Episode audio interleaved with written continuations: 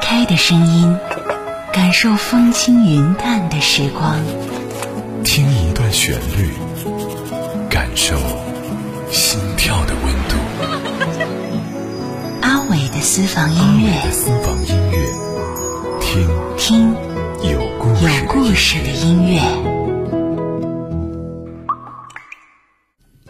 阿伟的私房音乐，继续来听音乐，听故事，听有故事的音乐。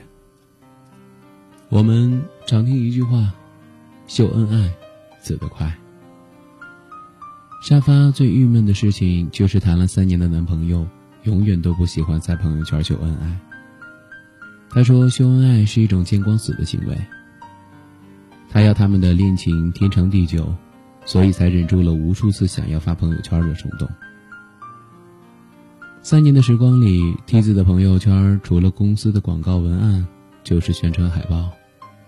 偶尔，每当逢年过节的时候，他还会在朋友圈发布一些类似于“孤单万年”的话语。一个明明晚上有女友可以搂着睡觉的男人，却偏偏喜欢在朋友圈装单身。也正因为如此，梯子身边的新老同事。几乎很少有人知道沙发的存在。每次当有人调侃他称为“没人要的老男人”时，他都会低头笑笑，不再反驳。自始至终，沙发在梯子的生命里都扮演着空气的角色。他们一起走过的路，看过的风景，住过的地下室，都变成了他一个人走过的路，一个人看过的风景，以及一个人住过的地下室。外人眼中，他的身边永远扣着一个位置，一个属于他女主人的位置。对于梯子的解释，沙发一开始是赞同的。又不是另外一个女人的出现，他大概会傻一万年。四五月份的季节，梯子的公司来了一个女人，一个身材貌美、长相精致的女人。几番交集之后，他对梯子展开了强烈的攻势。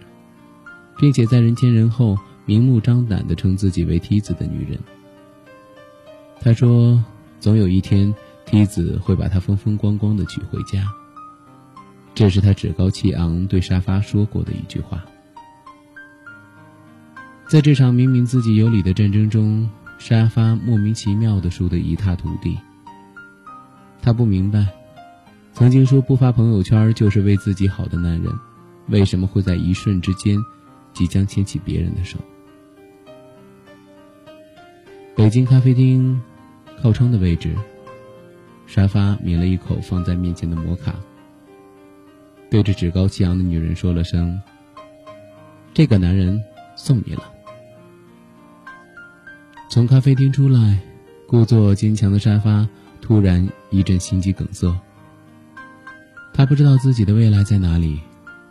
人生的哪个路口有人在等他，而他又会在哪个路口心甘情愿地牵起别人的手？分手之前，他一直雷打不动地以为梯子爱他，无可救药地爱他。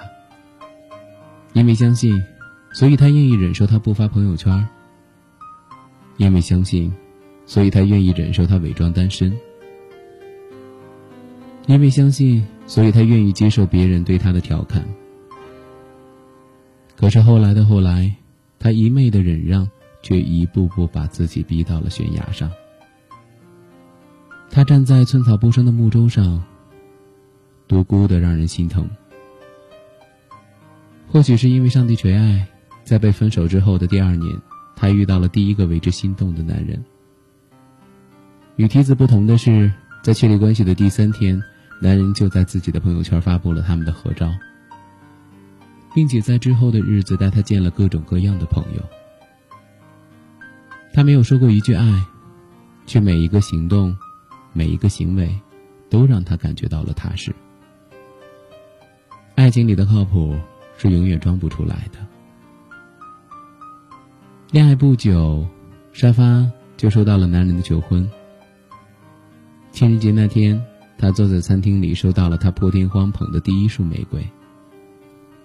上面显眼的字体与戒指闪烁的光芒，让沙发连眼睛都睁不开。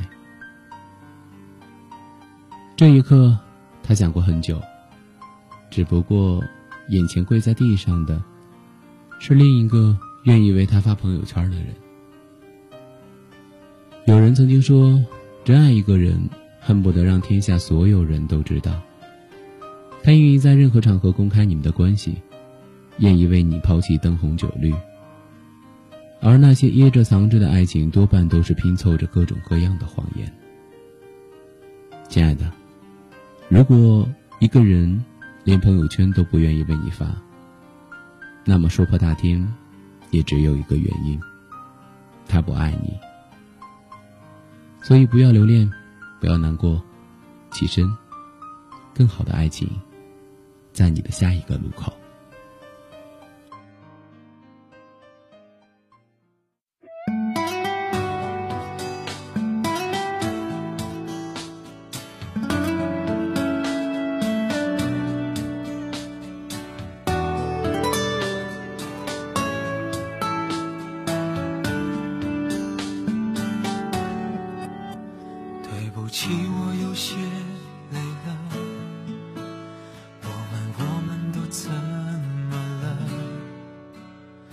再不想棋逢对手般，哪怕爱着、恨着或算着，突然有了很多新的，但却痛到不能选择。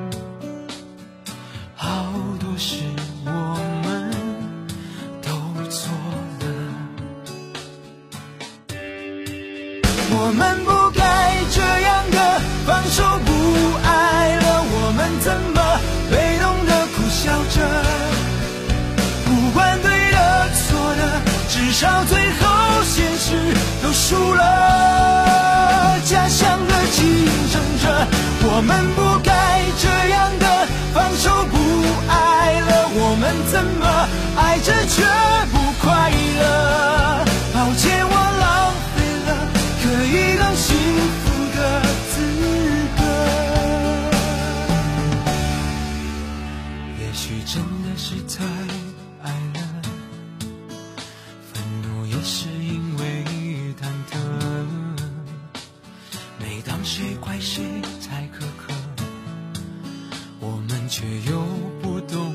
自责，好几次也都想算了。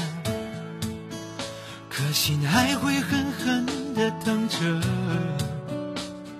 想体谅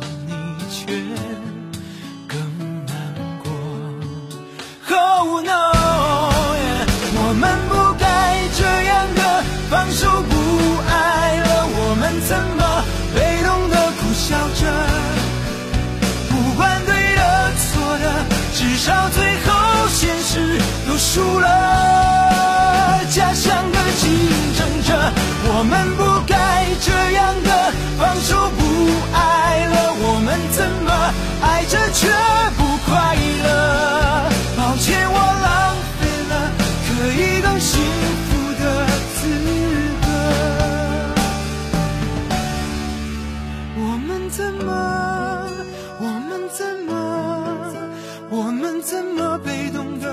苦笑着？